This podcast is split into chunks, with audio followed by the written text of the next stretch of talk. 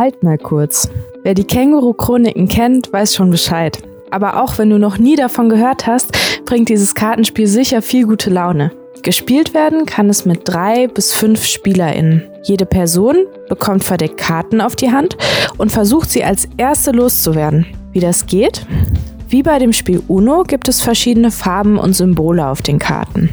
Der Reihe nach werden Karten auf den Ablegestapel gelegt oder vom Nachziehstapel gezogen. Außerdem steht auf jeder Karte eine Aktion drauf. Zum Beispiel bei der Karte Halt mal kurz, bei der du die Hälfte deiner Karten einer beliebigen Person schenken darfst. Nicht ohne Grund trägt das Spiel einen Witzig-Stempel auf dem Cover.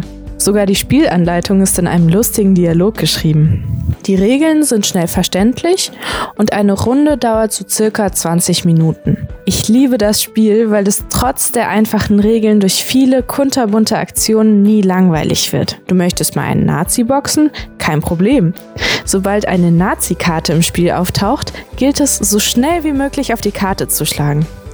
Aber Vorsicht, manchmal lassen sich Nazis und Polizei schwer auseinanderhalten. Von Gruppenschnickschnack-Schnucks bis zur Vollversammlung, von Kapitalismus bis Kommunismus ist hier alles dabei. Das Spiel kostet ca. 8 Euro und ich empfehle es allen, die zwischen Lockdown und Prüfungsstress mal eine kleine Pause zum Durchatmen brauchen.